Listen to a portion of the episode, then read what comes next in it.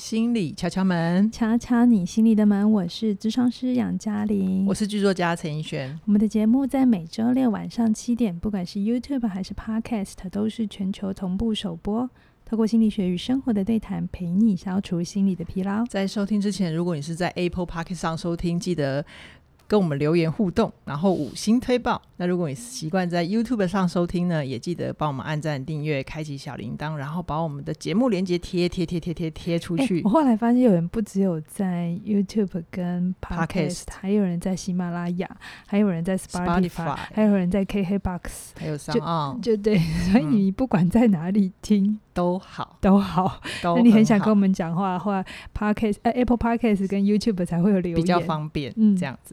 好哟，杨老师，哎，对对，这一集要我开场，对，请你专心。好，我们这一集来谈一个，啊、呃，也一样是我的亲戚小孩的故事。嗯，好，那这件事发生有一段时间了，可是我用了一点时间去沉淀我当时的感受。哈，嗯、呃，这个事情是因为我参加我一个亲戚小孩的演奏会。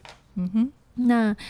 呃，那个演奏会刚好很很妙的是，就是它是一个管弦乐团。听说在国家、呃、国家音乐厅，对对对对对，我就是难得有气质，很高级耶，去了一下 国家音乐厅。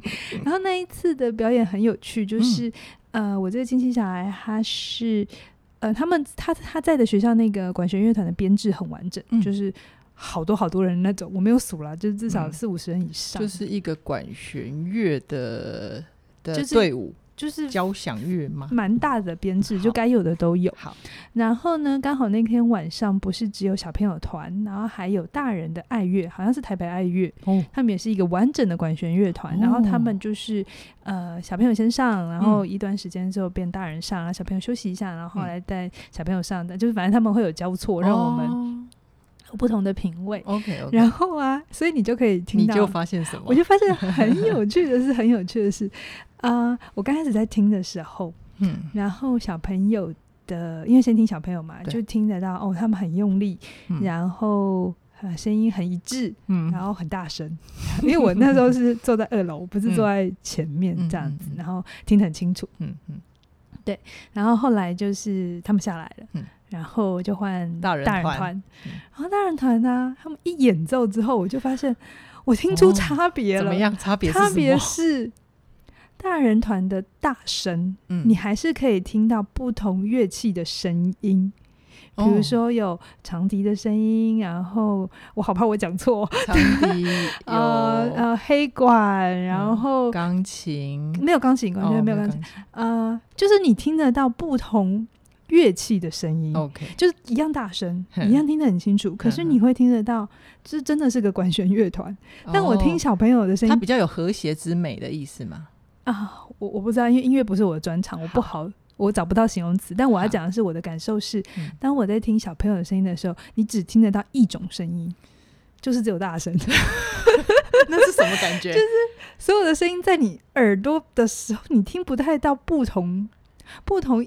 乐器的那种的声线你听不到，它会像是我们在下班时间的马路上很多喇叭在一起按那种感觉吗？呃、但你这样子讲的他们不美，其实还是很美。哦、对不起，就是就是，但是就总之对我来讲，它在我耳膜上造成的感受是 很大声。耳膜上的感受，哇哦，就只有比较大声。好，然后分不出层次，我比较分不出来，可能是我自己听力的问题。好，好对，然后我。我就在那边感受，那天晚上就这样的交换，嗯，然后我就在感受，嗯，一样的高音，大人的高音跟小孩高音有什么不一样？嗯，然后这差别是什么？嗯，他们。当然，我们可以说，因为大人的他们是他们是 pro 级的，啊，他们是职业级的，哈，就是他们的经验或他们的练习可能又比小朋友更多。对对对对对。哦、然后，所以我就在想，我不是说小朋友不好，我也不是说他们不好听，嗯、我还是觉得很好听。嗯、只是我在想说，那成熟到底是什么？对，就是那个中间的小小的落差，他们的落差，他们的差异到底是什么？嗯嗯嗯，我真的让我反思的是这个。只是刚好这个表演。触发了我更认真的去想这件事情，嗯、对，因为实在是太太有趣了。确实、欸，哎，我刚刚在听的过程里面，我也在想象，如果我自己是那个小朋友，就是就是因为我以前我我以前其实是打网球的，是，就是我我我如果一开始要学一个技能，比如说正拍来就是死命的挥出去嘛，就打出去，然后再管什么角度啊，或者是要怎样吊球削球，是就是在学习的过程里面会有一些肌肉的练习，然后自己对自己的了解跟控制，就是你想象得到你要这样做，但是跟你真的能做得到，可能又有一些些小小的落差。对对对，所以我就。想很久，这个这个东西我放了快要半年，嗯、所以我不是什么东西都很有感哦，马上有反应。我想了半年之后，我觉得那个东西成熟的有一个展现，它不是唯一的标准，嗯、但有一个展现叫做自制。自制，自是自己的自自，然后制是控制控制的制，好、嗯，自制，自制。突然正音班。自治。呃，以前以前我我会觉得成熟是你有勇气把自己说清楚，嗯，你能完整的呈现自己，嗯，所以整个定义上来讲，它是比较放的，是它是比较 out 的，嗯，就是我要、嗯、我要展现的，嗯，全部出去。可是我有一天我不知道听到谁还是看到这两个字自制，我把它翻译成自己制服自己。自己制服自己，不是穿上制服的自己。对不起，我也是制服的自己。我搞乱大家了，对不起。自己克制自己。OK，我觉得这个词很美的是“自治”，它的意味着我不需要一个外在标准来控制我自己，来管理我自己了。嗯、我可以自己限制我自己，我自己规划我自己。嗯嗯。而而那个自治并不是压抑的。嗯，等一下我们会谈，就是。嗯呃，我自己来来控制那个力道大小，是我自己想要有这个标准，我是主动，我是愿意的，嗯、我是发自内心的。嗯，跟以往我还是有一点想证明什么不太一样，因为.因为我在猜小朋友在练习的时候，可能会很担心自己不够大声，老师会觉得你在你没有用力，或者对，或者是你没有 表现，所以他们可能对于。被看见的东西只有一个东西，叫做大声一点。我就是要展现出我自己，或者是用力一点。好，可是当一个一个人走过 Pro 级的，他就会知道不能只有用力嘛。对，我们会有一个用力的，就像你刚刚学网球会有用力挥，但你后来会发现，哦，选手呃对手如果他在他在很后面，那你就掉小球给他嘛，不要太用力嘛。对，这时候轻一点反而是你需要。收。就是你要会放又会收，收嘛，所以 Federal 才会这么厉害嘛。对，就是说 他是吊小球高手是吗？诶、欸，我现在不确定，因为网坛的变化也很快。对对对，所以真正厉害的专家，他会从一直放，嗯，到他会收，嗯，他会拿捏，嗯。我常我后来发现，哎、欸，对我好常讲拿捏这个词，嗯，但我有真的懂拿捏这个词吗？嗯，所以我后来在想，哎、欸，其实自制它就是一种拿捏，嗯，对自己拿捏的练习，是不是？好，那如果杨老师，我们再拉大一点范围来看呢、啊？你觉得如果从人的本质来看，为什么自制对于我们来说会这么困难去做到，或者是练习完成、嗯？这是一个很好的问题，我也有在想，为什么我把成熟叫自制，嗯，嗯而不是还在幼苗的状态底的时候，我们就要它自制？是。呃，因为自制，它就需要你有能力去控制你的欲望跟冲动。欲望跟冲动，OK。精神分析有一个概念是一定会提到的，他说人有本能，嗯、这个本能它叫 libido，嗯，利比多，libido。请问这个是英文吗？这是英文，但是它好像是从拉丁文，对。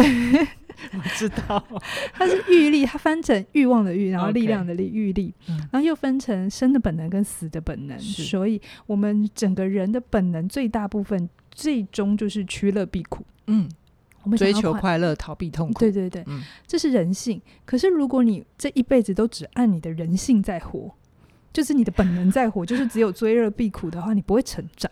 是，因为我们就永远想要选最勤扣的啊！我突然想到，如果你按照你的本能生存，你就会去参加鱿鱼游戏。有超粉想要我们聊但我、嗯、我看完第一集，我都觉得啊、哦，好不舒服。好好，我看看啦，我看看能不能把它看完。好，嗯，但是我看很慢，因为。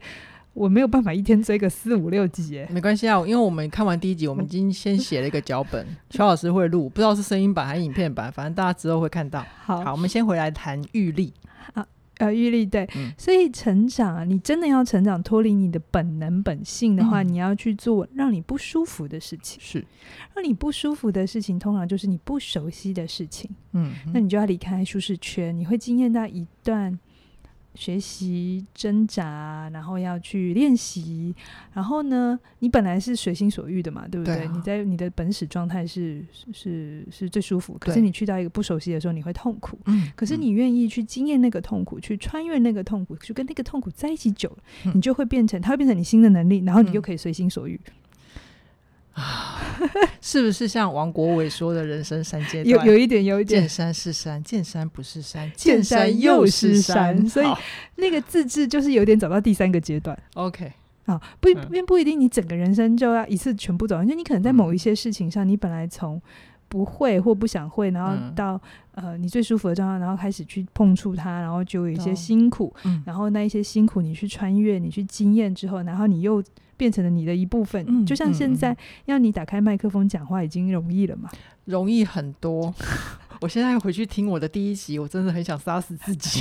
所以你有没有觉得你自己在做这件事，你也有了自制？对，对我比较会有一些拿捏的力道。有没有什么要懂的？你现在马上想到？现在马上想到，嗯，好像就是上次小芬老师来就讲完啦。怎样啊？嗯、他们你们假设大家有听啊？哦，好，对不起。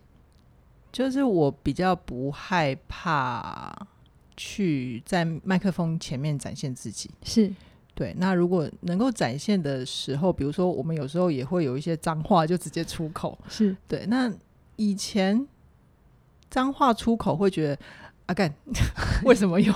为什么没有没有 hold 住？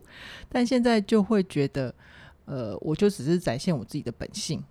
嗯，我我比较能够接纳，那是我的一部分，是，所以我。但如果你想要克制的时候，今天来宾是比较是需要好好尊重他的时候，这个东西也是可以收下的。嗯、对，可以，我可以收得起来。嗯、这就是收放之间，嗯嗯，这就是自制。所以我会觉得，呃，上一上上一集有没有谈到接纳情绪嘛？对，也许有一些人会觉得，哈，一个讯息来，然后我体验到不舒服，然后我还要花那么多力气，还要跟他在一起这么久，对，然后这刚开始好不舒服，然后我不知道要干嘛。嗯，其实这过程当中就表示你进入到一个练习的阶段，嗯、你进入到一个你开始要不一样的阶段，有点像是蛇要推这个蛇要脱皮，脱皮。对，你刚刚想说蜕皮是不是？对对对，那个字好像念蜕，对不对？对，脱皮，脱皮。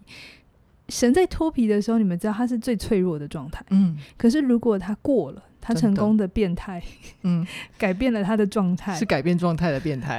哎、欸，蛇脱皮是变态吗？还是蚕宝宝那个才叫变态？我我蚕宝宝比较像了。好了好，嗯、那改变状态之后，你就会更不一样。嗯嗯。所以，可是，在改变那个状态，比如说蚕要变成从鹅，哎、欸，就变成蛹变成鹅，它其实也是一个。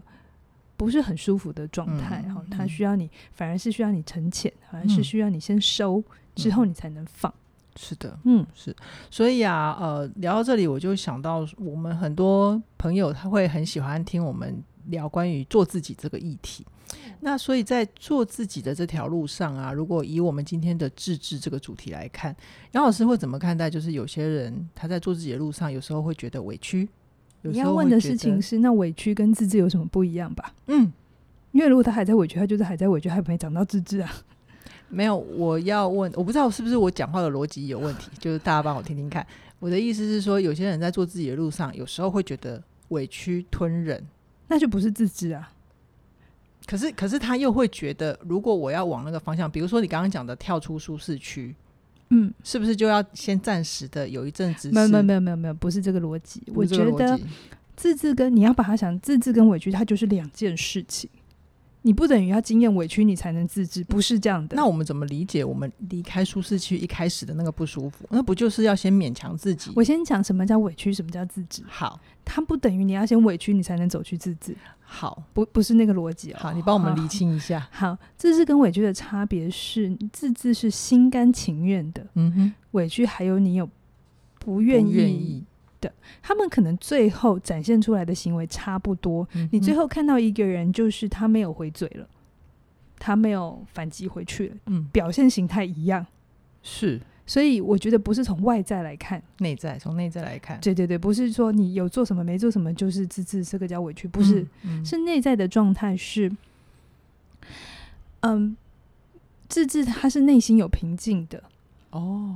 那委屈其实就是你刚才讲的嘛，你内心其实还有很多情绪是你没消化的，嗯嗯嗯。当你情绪还没有消化的时候，你就会有委屈。可是如果你真的是去理解了你的情绪，去理解了你的状态，你会是自然而然去做一个选项，嗯，然后你在里面不是那么的痛苦纠结的，嗯哼。比如说像我上一集有讲嘛，我以前如果我被误解了，嗯，我会觉得成熟叫做能为自己说话，嗯，就会马上反击，对，我就会想要反击。但你说我那时候就是没改变吗？不成，也不是哦，那就是我那个阶段，嗯嗯嗯。可是。呃，如果那个时候我在那个阶段要把它说出去，可是对方又是权力比我高的，或是呃他位阶比我高，我不能这样的时候，我就会觉得好，那我不说。可是我那个不说是吞忍下来的，对，就是会有吞的时候，这个叫委屈。OK，这个叫委屈，我一样叫不说，嗯、可是叫委屈。嗯、可是我们上一集九十七集嘛。不要讲管，不要管数字了。好，那个我长辈给我建议的那一集，嗯，他还是一样错误理解我嘛？对，或者是他给我的建议，在当时候我还没准备要收，而且他位置也比我大嘛。嗯嗯。可是我那一次怎么选择？我没有选择去跟他 argue，我没有选择去解释。以前的我可能会觉得这个才叫成熟，嗯。可是现在我会觉得，我先不用做这件事，我要不要做这件事可以再考虑。对，可是我有另外一种失利的方法，叫做我往内去看。OK，往内。嗯，我不一定什么东西都要往外去，嗯、那个力量不一定要往外去发散的。嗯，所以我往内看，我回头去，上次有讲嘛，我去看我被勾起的心结啊，嗯、哪些是我的，其实我只是投射到这个长辈上面。嗯哼，所以我到最后，我好好的回应，我最后回应他的时候，我是心平气和的，我真的没有生气了，哦、但我也没有觉得我勉强自己。哦，这个就是自制。嗯呃，对，而不是委屈。对，所以就算。就算我最后选择还是去跟他解释好了，嗯嗯、我相信我那时候要去说的时候，不是带着一种证明或者一种角力，而是我只是来跟你分享。嗯，我还是会相对平静。对，我内在是平静的，不能从一个人的外在去评断他的状态，而是你内心自己知道你在做这件事情，你是过去了没？嗯、你是平静的还是你是委屈的？你是心甘情愿的还是你有不情愿的？哦，好，所以啊，像呃这样子的自我控制或者是自我掌控，如果延伸来看啊，杨老师会在实务工作里面看见很多想要做自己的朋友，他们会遇到的考验是什么？前阵子有句话很红嘛，嗯、就是小孩才做选择，大人全部都要嘛。哈、嗯，这句话听起来很理想啦，但是我说真的，放回你的人生啊，不管是生涯还是关系来看。这种很讨喜的做法，其实这这种讨喜的说法，其实不太成熟。真的啊，你这样会不会打击到很多人？我们那那是一个理想啊，就是尽可能能够得到你要。可是其实我们在之前某一集也有谈到，其实人生就是一个不断拿起又放下的过程。嗯很多时候，如果你对于你的放下还是有一点不甘心，还是希望别人可以按照你的想法走，大家让你最舒服。然后如果不这样，你就委屈。说真的，就是我刚才讲，你还在那个本能的状态，还在一个 libido 的状态。好，对。可是如果你能够去消化，你能够去长出你自己的看见，嗯、你有自己克制自己。你有自己的标准的话，嗯、你就比较不需要被外在的很多声音给绑架或者影响。嗯嗯、我讲一个例子好了，好啊。很多人都会有想要减肥的念头嘛，嗯，那很多人想要减肥，他的原因是因为哦，他觉得这样一直吃啊，或者是不忌口啊，可能会生病。嗯，那所以他的动机会是为了不变胖啊，不生病啊，所以就是我要饿肚子。对，所以他的内在其实是一种压抑，呃，或者恐吓，嗯，哦，就觉得不能这样，嗯、或我们也常常告诉别人，嗯、你这样会坏掉，有没有？小心糖尿病哦，三高、哦、之类的。好，可是我觉得。呃，我并不是说你一定要长到这个时候你才能去做的事，你还是可以从、嗯、呃，就是想要让自己健康，然后担心自己不健康开始入手。是进来之后，嗯、你要能慢慢的去走到一个东西，是透过克制的吃东西，嗯、你开始去认识你的身体适合什么，不适合什么，嗯，它需要多少能量就好。嗯嗯，像我现在其实我就蛮听我自己的身体声音，就是如果他饿了我就吃，嗯。不管几点，你的身体真的会给你声音吗？会啊会啊，但我不饿的时候我就不会吃。哦，对我还是会吃啊，只是你们不常看到我饿而已。对，我觉得这个我应该去跟学姐还有凯宇老师讨论一下。对，然后。你不再是因为外面的标准告诉你这样好或这样不好，嗯、会跟你讲你吃不吃很可惜，或者是你要瘦一点才叫好，才是名字、嗯、都叫做外在的标准。好，所以我觉得我今天来谈一个比较抽象的概念——自治是。嗯、它核心核心的真正想要谈的是认识自己。OK，真的知道你自己要什么，需要到哪里就刚好。这个不会突然间长出来，嗯、不会。嗯、这个是你在。很多的生命事件、大事件、小事件里，都要跟自己在一起，去体会你自己怎么了，嗯、去感受你的心情怎么了，去体会你身体怎么了。嗯、所以你会愿意花时间在自己身上，于是乎你就可以离开那个要一直做什么，把时间塞满，然后不停的要做决定的状态。OK，嗯。好，杨老师，那我们谈到这边啊，他就让我回头想起我们一开始谈到呢，关于那个演奏团的事情，就是我会很好奇，那为什么有克制，它似乎比较容易有美感呢？这个问题蛮好的，我自己的见，我的的体会啦，嗯嗯嗯，就是因为我觉得克制会让我们看见这个世界里面还有其他人。OK，就是你知道你不会只有自己嘛，嗯、所以你会知道有一些东西你克制下来，你。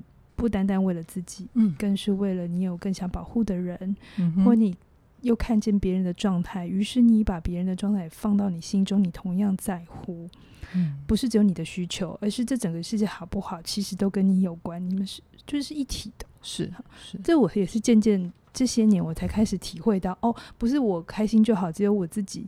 呃，我自己有赚到钱就好，嗯、就像寄生上流一样，嗯嗯、那个那个是一整个循环的。嗯、好，如果你上面的人鄙视下面的人，嗯、其实你不等于你上面坐的稳哦。对，对对，所以你会可以看见，这世界上除了自己还有别人。嗯、那有些事情，如果我知道了，我没有说，呃，我我有一些，我我有一些自制，我有一些拿捏，其实这是智慧。嗯嗯。嗯嗯，而不是说哦，只有全部说出来，全部 out，就是，呃，心理学有个东西叫做 acting out，就是一个不成不成熟的，我们会说他是不是常常 acting out，就是他想到什么就去做什么，他想干嘛就干嘛，就是他就很多行行动化，这种这种感觉是不是相对的会比较容易让人家觉得有一点点冲动？对对对对，嗯、所以成熟有一个定义，就是他 acting out 的这个。比例不再这么多，他可以先消化.然后决策思考之后，他还是去做。那我们还是会让他去做，就是我们不是去阻止他不要做，嗯、可是他就是从很直觉的反应到他是消化决策之后做的行为，那是不一样的。OK，明白。嗯、哦，我觉得这一集今天这样聊下来，我突然有一个好深好深的感触，就是以前呃，就是小从小时候我们一路这样成长过来，在自己的状态里面的时候，我都会觉得。好像只要我自己有一点点不舒服的，就是我、嗯、我会需要去展现它。那如果不展现，我就是吞忍 忍耐。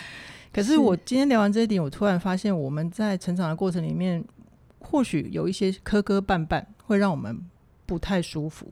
可是这些磕磕磕绊绊，它不是没有意义的，是它反而是让我们在成熟的路上变成一些我们可以去学习自制的一些锚点。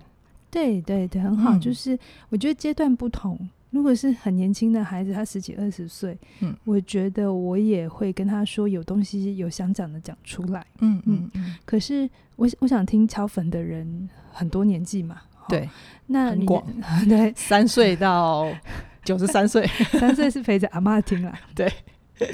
但是随着你年纪不同了，你要有不同的展现。嗯哼，那就是。就像四季一样，嗯，嗯，这些变化它不是用好跟不好，优秀不优秀，它就是时间到了，嗯，落叶就是会落下，嗯哼。那你长到这个能力，我也我也说，为什么我现在才聊这个议题？为什么我花半年在理解自制到底是怎么回事？就是我我我让这个东西留在我生命里久一点，去感受它，嗯，而不是像以前好像有什么东西就觉得好像马上讲出个什么道理，嗯嗯嗯，是。好哦，其实总结一句话就是：如果你的眼里有别人，别人的心里就会有你啦。我我会很想聊这个东西，是因为我觉得现阶段的心理学非常不一定心理学，就是、嗯、啊，很多的东西，网络世界都在讲做自己。嗯，嗯那这个做自己的标准是很窄的，就是只有你自己。嗯。嗯可是就像我刚才讲，这个世界是一体的，好，就像极端气候、环保议题，它不是你要不要做，而是这是跟全人类都有关。那这个东西就是，当你能够去考量到这世界不是只有你的时候，很多的决策的改变或行为的改变，你是真的是发自内心，嗯、不是因为委屈，不是因为配合，不是因为被恐被恐吓，嗯，你这样会。被罚钱，嗯、是你真心愿意，嗯，就像我们戴口罩一样，嗯，哦，不是因为真的会要被罚，而是我真心愿意保护我自己。也保护其他的人，是的，嗯，好哦。那如果你在现阶段对于你的生命还有一些想要圆满的地方的话呢，我们的起点线上学院就有很多的内容可以陪伴你，看你要自制哪一段都可以。对，那相关的课程连接都在我们的影片下方。那如果有需要的话，就记得加入我们的学习。是，今天先跟大家聊到这边，期待下星期在空中跟你再会喽，拜拜。拜拜。